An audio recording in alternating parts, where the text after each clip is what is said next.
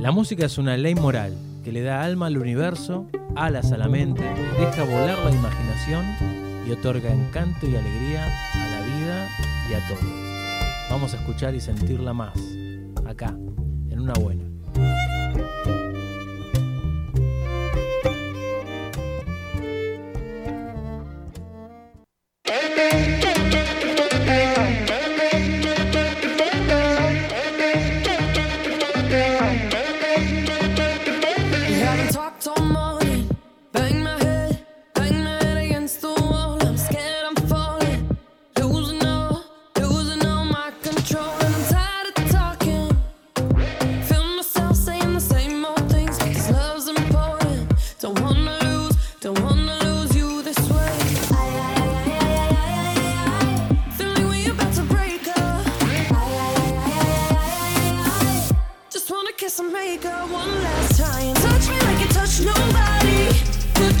Antes de que Fede empiece a largar espuma por la boca, repetimos el teléfono para comunicarse con eh, Flor para, bueno, para pedirle la carta astral y demás cosas, ¿no? Que le va a contar que va a estar también con la negra asada una cosa increíble.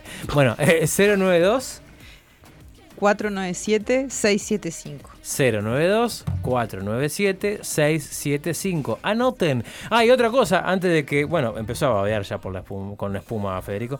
El 16, el día Saca 16. la lengua, la lengua que se muerde. ¿Por qué me bardeás? Estoy El esperando día, que termine de hablar. el Gastón. día 16 de diciembre, el- nuestro último programa del ciclo, vamos a estar haciendo el sorteo eh, para regalarle a tres personas diferentes. ¿Regalar porque o ya- regalarse? la- bueno, sí, el que quiera tomarlo así y tomarlo como propio el regalo y si no lo regala a alguien, no sé. Bueno, 16 del 12. Entren en el perfil de Instagram del programa, es arroba en una buena, está eh, fijado eh, las, las bases del sorteo. ¿tá? Tienen que entrar, van al perfil, tienen que ah, seguir al programa y a las tres cuentas que están Que ahí regalando cosas, Ahí que son lo de Robalizas, Abataller y Ropa, Ropa para, para jugar. jugar. Y eh, arrobar a dos amigos. ¿tá? Y después compartirlo. Esas tres cosas tienen que hacer y ya están participando del sorteo. Vamos a buscar la, la manera más amena de hacer eh, estos tres regalos. Eh, vamos a hacer tres, tres ganadores diferentes, porque si no, una persona que se lleve todo eh, ta, va a estar demasiado, demasiado contenta. Vamos a regalar la alegría a tres personas diferentes. ¿tá? Bueno, dicho esto. K-pop. Refe. Bueno, me siento este como, como que tengo que dar una explicación de por qué está sonando ¿Qué estás K-pop. escuchando esto? Claro, y, y más que hay mucha gente resentida con Corea, ¿verdad? ¿Con Corega? Con Corea, Ah, sí, porque bien, hay gente que no le ha funcionado y se le despega el queque. Y, Claro. y- y también pasa que este, con Corea, por el- la reciente eliminación. Bueno, de- pero ellos comieron cuatro y ya pasó eso. ya está. ¿Ya pasó? Sí, bueno, sí. no, no creo que haya pasado porque, o sea, ya quedamos La fuera. próxima columna de música es música brasilera. Ahí va. Es, es por, por, En eh, por homenaje. transitiva y por homenaje a los brasileños.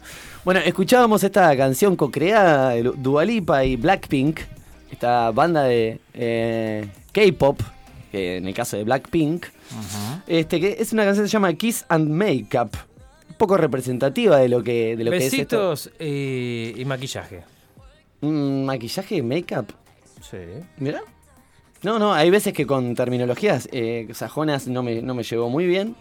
Mira, no sabía que make-up lo tenía como linkeado con hacer. Este, pero bueno, ¿por qué estamos escuchando este tema? Porque ¿Por me qué? parecía súper interesante, o por lo menos a mí, no sé si súper interesante tampoco, pero sí un poco saber eh, las nuevas generaciones que están escuchando a veces un poco este tipo de música y no tienen conocimiento de cómo funciona esta industria, que es bastante macabra. Y no sé, pensemos un poco que en la música, energéticamente, viaja un poco la, la, las sensaciones, viajan un poco la, la energía, ¿no? ¿Y con qué tipo de energía estaría cargada una, una, un- todo un género musical y toda una industria que, bueno, ahí vamos a ir contando de a poco. Eh, como les contábamos, estuvimos eh, eh, en contacto con adolescentes mucho tiempo y nos estuvieron contando cómo es un poco esta industria, ¿no? Que bastante asombrada de- la- la- la- los tiene, ¿no? Cuando toman en conocimiento de este tipo de cosas. Pero bueno, todos sabemos que en los últimos años el, el- el K-pop o el pop coreano ha empezado a tener cada vez más po- popularidad e influencia en este, este rinconcito del mundo, ¿no? Más del, occi- del occidente, ¿no? Del oxímoron. Claro. Grupos como por ejemplo BTS o Blackpink cuentan con millones de reproducciones en sus videoclips, con números que incluso han llegado a romper grandes récords mundiales, superando a otros artistas muy salados. Eh, Gerardo Nieto. por ejemplo, por ejemplo, no sé si recuerdan que el, el boom de esto de por acá, por estos lados, empezó con el Gang Style, Sí, no me acordaba en Ganga Style. que fue Style. como la punta del iceberg que empezamos a ver de estos lados, ¿viste? El baile del caballo. El, baile del caballo también se decía. Bueno, una de las características de este género que ha llamado más la atención del público internacional, sí. Ah, pensé que ibas a No, decir algo, respiró, Pablo. respiró. ¿Respiraste? No, no, ¿Tomaste carrera? Yo me imaginé que ibas a respirar. respirar. Me había olvidado respirar. Si no, Claro, llama mucho la atención eh, eh, el perfeccionismo que tiene el género, ¿no? Es como una cosa, es que vos, tipo... Sacan a los pibes en serie, como si fuera el Fordismo. tanto los videoclips como donde podemos observar un nivel extremo de así, una locura en detalle, dan- dándonos verdaderas obras de arte audiovisuales con escenario, coreografía, vestuario, etcétera, tan espectaculares que no parecen reales. Mm. O sea, es como algo, parecen robots, ¿viste? A veces incluso te puede llevar a cuestionar si verdaderamente son humanos, eh, a causa de la perfección inhumana que pueden llegar a tener. Pero lo que muchas personas no saben es cómo llegan a eso. O sea, ¿por qué están así? ¿Por qué tienen.? Si, bueno, tal, deben haber hecho un videoclip 800 veces, está tuneado. por- No, señora, no, señor. Acá vamos a contar entonces cómo funciona esta industria. Le vamos a mostrar los hilitos de esta marioneta llamada K-pop. Voy a hacer la referencia de, de dónde eh, hicimos como esta investigación, de dónde sacamos esta, este- esta información, que es este, La Vanguardia. Estaba investigando dentro de otros portales de información. Eh, más o menos todos dicen lo mismo, pero bueno, un poco en resumen este eh, nos cuenta cómo funciona la industria. Que funciona mediante empresas, básicamente. Las empresas poseen varios grupos y solistas y no solo producen a sus artistas, sino que tienen el control total de su carrera. Eh, esto incluye planear, producir y distribuir discos, controlar la publicación de la música, las licencias, proveer agentes, managers, organizar acontecimientos o controlar sus redes sociales. Ah, Por ahora decís, bueno, ta, te sacan un montón de laburo de encima, tampoco te estás quejando de decir, bueno, Sí, sí, convengamos que no es algo que, que, que otros eh, géneros no hagan. Claro, pero pasa esto. momento. Pero claro, pasa esto que, eh, eh, o sea, todo el proceso de producción musical se hace desde un mismo sello, o sea, los compositores, los escritores de canciones, los ingenieros, los managers, los agentes, o sea, todo lo que se te ocurra, baile, actuación, todo, es proporcionada por esta empresa y deja poco margen de creación, ¿no? O de a, algo los, a los intérpretes. a los artistas en sí, ¿no? Claro. Eh, por ahora no es nada tan macabro. Sí es un poco duro, ¿no? Esa limitación. Pero bueno, vamos a conocer un poco. Por ejemplo, vos, Gastón. Sí. ¿Tenés ganas de ser artista, de ser un K-popero? Sí, yo estaba. eh, me levanté hace como dos meses y dije: Yo quiero ser el muchacho. Yo quiero ser K-popero. Este, este coreano eh, morocho con nariz aguileña. ¿Cuál? Me preguntan. Y si son todos iguales. o sea, dije, este. Sos una rara, ¿cómo van a ser todos iguales? Me que- me Ellos piensan lo mismo que nosotros, ¿vos sabés? Sí, pero quieren ser como nosotros, que es diferente. Igual, para mí que no, no hay un nosotros y un ellos, quedaría como feo separar así, ¿no? Si bien hay diferencias, hay, Bueno, hay un oriente y hay un occidente. Sí, hay una cultura diferente. La Sí. cultura occidental y la oriental son diferentes. Es verdad que sí. Sorry. Yo, a mí me queda, eh, en esto que vos estás contando, de, de- y cada vez lo- lo- la más cantidad de limitaciones que tienen, si son artistas realmente. Teniendo en concepto de arte como algo que me parece que está lejos de, de que, de que sean artistas. el- Yo, más que artista, le diría esclavos. Bueno, por eso, pero digo, en, en el sentido de que, de que eh, no hay nada que, que refleje el, espíritu del arte en ese, en ese sentido. Voy a, voy a explicar por qué digo esto. ¿ah? Porque, como, como le explicaba a Gastón, que quiere ser K-Popper, pensátelo bien. Porque para llegar a ser una estrella del K-Pop, lo que se conoce como un idol, estos artistas se tienen que someter a prácticas muy exigentes y duras antes de debutar como cantantes y convertirse en lo que son. En Occidente, si una persona empieza a hacerse famosa por sus habilidades por internet, por ejemplo, es posible que en algún momento alguna compañía discográfica le contacte y le ofrezca un contrato que se una a ella y diga, bueno, así es como nacen algunas de las grandes estrellas de acá, ¿no? Por lo menos. En Corea, en cambio, es, es completamente a la inversa. O sea, las empresas de K-pop coreanas organizan audiciones cada semana y en Japón, en Estados Unidos, ponele. Y los jóvenes que están interesados en convertirse en idols tienen que participar. Si la empresa considera que son suficientemente buenos como para unirse a ellas, son seleccionados para empezar un duro entrenamiento que puede durar meses. Y en muy pocas ocasiones, ponele, sí, porque puede llegar a durar más, o incluso décadas. O sea, O sea, arrancan los pibes Es con como lo del 10 fútbol años. de y- la música. no sé si con Bueno. 10, pero con 11, 12, ponele. Está, pero si están años, eh, los largan como a la cancha, eh, al escenario, a los 20. Ponele, ponele, más o menos. Muy disciplina- disciplinaditos. O puede ser antes, depende de cómo, cómo, te, cómo te tomes vos este, esta Y, industria y esclavista. alguno que pierda la gana, ¿no? Y dije, y diga, "Ta, yo no quiero esto. Ya después de seis años de estar entrenando me aburrí. Bueno. En un perfecto coreano, ¿verdad? Eh, ¿qué Bueno, yo creo que más para que aburrirse es para sufrirlo. O sea, porque mira, ¿Por qué? en estos entrenamientos los escogidos tienen que perfeccionar su forma de bailar, cantar, actuar, incluso cambiar su apariencia física para que se ajuste a los estereotipos coreanos de belleza exigidos por el público. O sea, Ta, yo no voy a opinar Ya- de eso porque ya lo hablamos recién, pero ¿cuál es el estereotipo de belleza coreano? bueno, quizá nosotros no lo tengamos tan al tanto, pero la verdad que tienen unos estereotipos que son bastante heavy, son muy exigentes El- y más el- para esta industria. La- la- los orientales tienen todo esto de, de lo pequeñito, de lo detalle, del detalle, incluso en la China cuando se le, hasta el día de hoy, en algunas partes de, de China y de Corea se les, se les hace achicar los pies a las mujeres, Bueno, por ejemplo. Lo peor de todo esto que este tipo de exigencias también están llevados y están puestas así, porque la exigencia es del mismo público. Claro, pero sea, a mí me parece que es el mismo público, pero también está incentivada. Es algo que se, retro- se retroalimenta, es verdad. Es una calecita permanente. Exacto. Las personas que están realizando el entrenamiento se los denomina trainees. Algunas personas como Big Hit Entertainment o Pelis Entertainment ofrecen también audiciones en línea a pesar de que las posibilidades que te contacten mediante estas audiciones son muy bajas. Son unos ladrones, la de la audición en Porque te línea. cobran. Terrible ladrones. ¿Cómo es la vida de un trainee?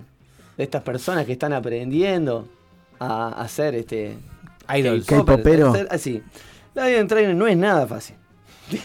Los trainees viven en pequeños apartamentos, están sometidos diariamente a entrenamientos casi militares y son constantemente controlados por factores como eh, la altura, el peso y la figura. Tienen que sacrificar totalmente su, liber- totalmente su libertad, además de tener prohibidas un montón de cosas. Por ejemplo, muchas veces no tienen permitido utilizar redes sociales o tener relaciones amorosas. Kim Jong-un es buenísimo, entonces, Ahora, al lado de claro, esta gente. Capaz que lo decías más adelante.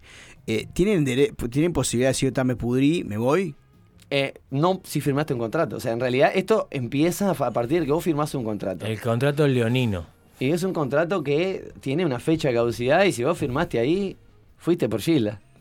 Ah, igualmente, mientras Fede ahí sigue indagando un poco más, está bueno saber, a ver si se puede, eh, sobre el manejo de la, carrera de estos artistas, si es el manejo grupal o si cuando ya dejan de ser un grupo y se transforman en solistas, también le siguen manejando la carrera.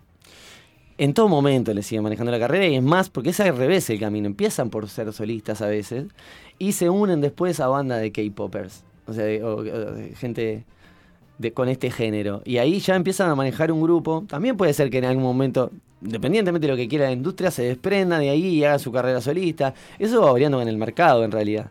Pero en realidad yo creo que ni siquiera está en la decisión del artista en cuestión. Si es que le podemos llamar artista porque ahora más adelante veremos que ni siquiera tienen... eh, eh, La potestad para te- decir, como yo decir quiero que cantar mirá, lo- esto". mirá la canción que escribí. Y a mí qué me importa, le va a decir el productor. Vos vas a cantar a esto y te vas a vestir de azul, ¿ok? Y es como un poco así.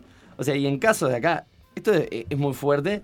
O sea, los someten a presiones psicológicas y son heridos y desanimados con el propósito de, te- con el propósito de conocer su fortaleza emocional dentro de este entrenamiento cuasi militar que tienen para llegar a esta industria.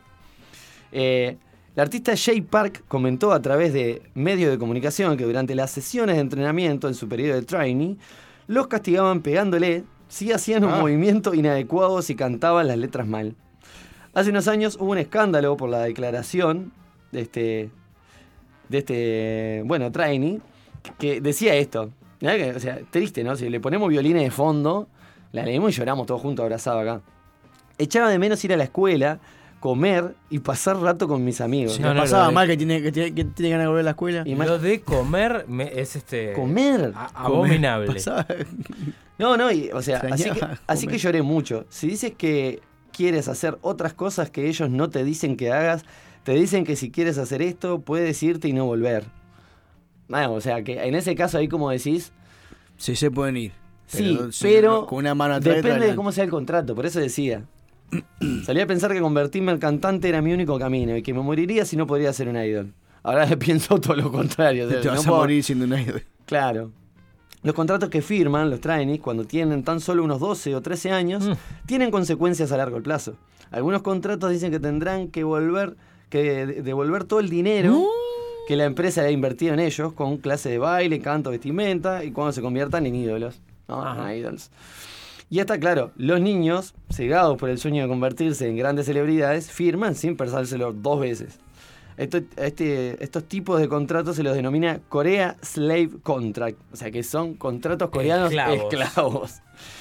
Y consisten en acuerdos, acuerdos injustos a largo plazo entre los que, eh, que los aspirantes y las compañías. Sí. Estamos, estamos hablando de que es Corea del Sur. Sí, sí. porque pero- a veces, viste que. Pero eh, bien podría ser Kim Jong-un. Exactamente, o sea, Corea del que- Norte, que a veces uno acá y sobre todo en, Ur- en Uruguay eh, eh, se escucha mucho, ay, la cultura de Corea y de Japón, que son bla, bla, bla, bla, bla.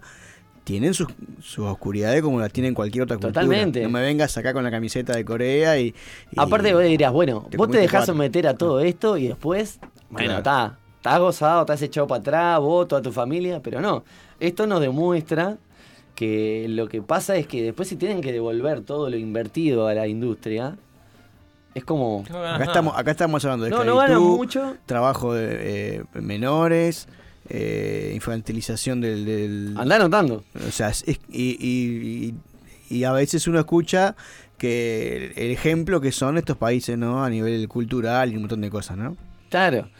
No, y bueno, y uno dice, bueno, está, cuando llego este, a ser un idol de K-pop, me voy a salvar, ya estoy, ya está, terminó el entrenamiento, casi militar, ya estoy del otro lado. En tu cara, trainer. Y una vez que acaba esto y consiguen debutar como grupo o, o como solistas, viste esto que decías vos, este, solo algunos, porque algunos ni siquiera llegan a debutar. O sea, es como que algunos se quedan en el camino y eh, pasan por todo esto sin llegar a, a, por lo menos que los conozca alguien. Descartables. Claro, las dificultades no acaban. Se podría decir que los idols del K-pop son literalmente productos de sus empresas, los cuales los tratan como marionetas y solo le importa expandirse y vender cada vez más, sin preocuparse nada por la salud, tanto física como mental de sus artistas.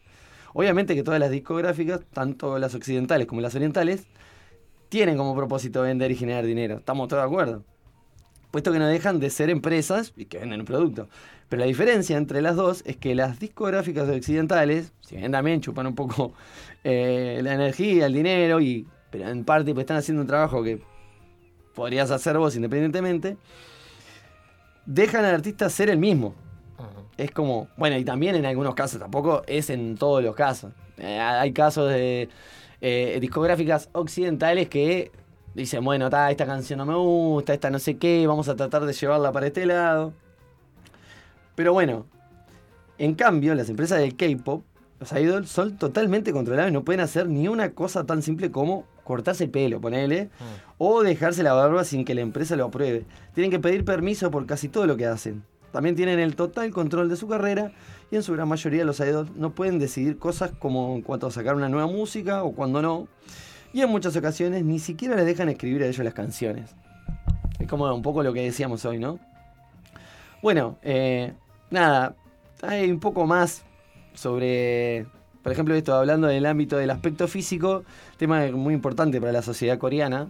Este, son muy esteticistas, o no sé si esteticistas o estetas, se puede decir también. Mm. En general, el K-pop, las chicas se le exige que pesen 50 kilos o menos. Bueno. Sí, un peso que es extremadamente bajo y sobre todo teniendo en cuenta que muchas son mujeres adultas totalmente desarrolladas. Para llegar a este peso, las idols tienen que someterse a largos periodos sin casi comer, tienen que realizar dietas extremas y sumamente peligrosas. O sea, hay casos en los que me, cont- me contaba este, una de, mis hijas que le daban comer hielo. Ah. Tuvieron no sé cuánto tiempo comiendo cubitos de hielo. O sea, no sé, dame vitamina, por lo menos algo. O sea, no, no sé qué es lo que. Eh, fuerte, fuerte. Sí, el hielo es fuertísimo. también. Y también estuve mirando un poco porque también, este, eh, si bien en la cultura oriental o del otro lado del mundo la- eh, tienen diferencias con respecto al índice de masa corporal este, de este lado del mundo, eh, se han hecho pruebas de que los pesos que manejan, más allá de lo estético que puede aparecer, sobre lo cultural y todo eso, son muy bajos, son muy bajos y Sí, sí, salubre. es insalubre, pero o sea, está, es como muy fuerte que este tipo de industria esté legalizada así nomás. Ah, hay un montón de cosas en el mundo que están legalizadas y que son nocivas para las personas que, que consumen y todo eso. Pero bueno, eh, esto es como muy fuerte, muy fuerte. Y, y nada, teníamos ganas como de compartirlo un rato, ¿no? Bueno, podemos eh, también hacer paralelismos varios. Evidentemente no tiene mucho que ver con esto casi eh, militar, como dice Fede, pero sí tenemos la- las historias de bandas en, Estados Unidos, por ejemplo, lo- los Backstreet Boys, eh, en Argentina Mambrú, las, eh, las Bandana, grupos que salieron de, bueno, de diferentes este, productoras que generaban esos grupos. No tenían esos quizás contratos tan leoninos, tan salvajes, pero sí les manejaban mucho la carrera, ganaban un mínimo, ganaban un eh, X plata, los exprimían hasta Y que no, y sin duda que también hay un, un- un sesgo en cuanto a la imagen, mucho. O sea, no sé, yo nunca vi ninguno de estos grupos acá que saliera, yo qué sé, alguien con que, que no fuera hegemónicamente aceptado, así como, como por, por un tema de, de, de- de cultural de aspecto, ¿no? De, de lo que te muestra la televisión, ¿viste? Ah, sí, bueno, este alguien un, poquito con- un poquito más de peso, alguien, yo qué sé, que, que no, que no se vea tan, abro comillas, cool, cierro comillas, ¿no? Mm. O sea, son todos partes de producto y eso es cierto y pasa en esta industria. No sé eh, en estos casos si eh, tenían tantas limitaciones o tenían que hacer este tipo de entrenamientos o lo llevaban al límite No, no, emocionalmente. no, no, no, no, no, no, no hubo esas- ese tipo de quejas de capaz que Bueno, había que no haya ese tipo de quejas no quiere decir que no suceda. Hay que tener cuidado. Porque a veces ¿viste? estás tan controlado si abrís la boca y sabes cómo. Y también hay una cosa que es eh, el, el- el manejo desde la manipulación, ¿no? Decirte, ah, no, si- capaz que no te obligo, pero te digo, pa, la verdad que si no bajas de peso, eh, no vas a triunfar. Y para, una, para un joven o una joven recién empezando su carrera y es una información que, la- que le puede limitar su libertad. Decir, "Ta, si no hago esto, no puedo hacer lo otro.